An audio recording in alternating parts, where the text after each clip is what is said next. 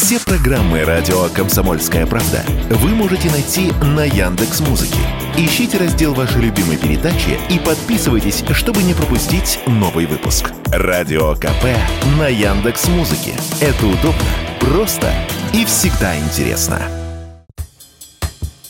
Темп просто спроса на речные круизы замедлился. По оценкам гендиректора инфофлота Андрея Михайловского, число бронирований на лето превышает прошлогоднее на 10-15%. Текущая динамика сохранится до конца года, ожидает он. Сдержанный рост рынка эксперт связывает с отказом от туристического кэшбэка. Вот что Андрей Михайловский заявил радио «Комсомольская правда» всегда важна база, что с чем сравниваем. Смотрите, он замедлился, но просто тот спрос, который был в прошлом году относительно там 21 это плюс 35%. И в 21 году относительно 20 это плюс 35%. Ну, то есть, как бы за, за два года, за три года, да, у нас с вами объем туристов э, круизных, он практически удвоился. Да, сейчас вот 23 год, он как бы, ну, просто внешние факторы, они слегка, как бы, наверное, не совсем похожи на те, которые были, допустим, в прошлом году, там, прежде всего, из-за кэшбэка. И отсутствие вот этой меры стимуляции инфляции, значит, оно, естественно, дало о себе знать в снижении темпов. Но давайте так, точно не идет речь о том, что он там спрос хуже, чем в прошлом году. Если мы сравним как с допандемийным последним годом, он все равно выше существенно, там больше, чем там на 50%.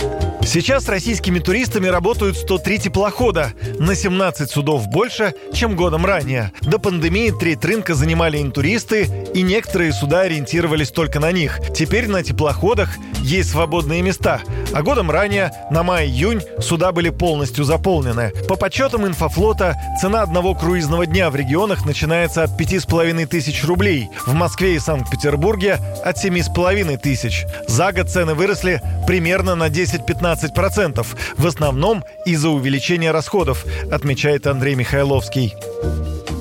Цены в этом плане являются, наверное, одним из таких факторов стабильности, наверное, и стабильности роста спроса к круизам, потому что каждый сезон, если мы сезон к сезону смотрим, рост составляет ну, в пределах там 12, 15, там 16 процентов, да, из года в год, потому что, ну, все равно, понимаете, несмотря на вот этот вот скачкообразный прирост последних двух лет, все равно круизные компании понимают, что все-таки надо сделать так, чтобы как можно большее количество наших жителей, да, там, жителей России познакомилось с этим видом отдыха. Когда, наверное, это произойдет, когда такая мода всепоглощающая на круизы, наверное, придет, тогда, наверное, уже можно как-то и зарабатывать начинать. То есть сейчас, наверное, больше такая максимальная клиентоориентированность, поэтому понятно, что есть затратная часть, это топливо, зарплата, питание, ну, без которой, наверное, круизы просто не могли бы быть, поэтому индексируется, ну, как мы говорим, там, в рамках инфляции. Вот, собственно говоря, такое, такое подорожание происходит.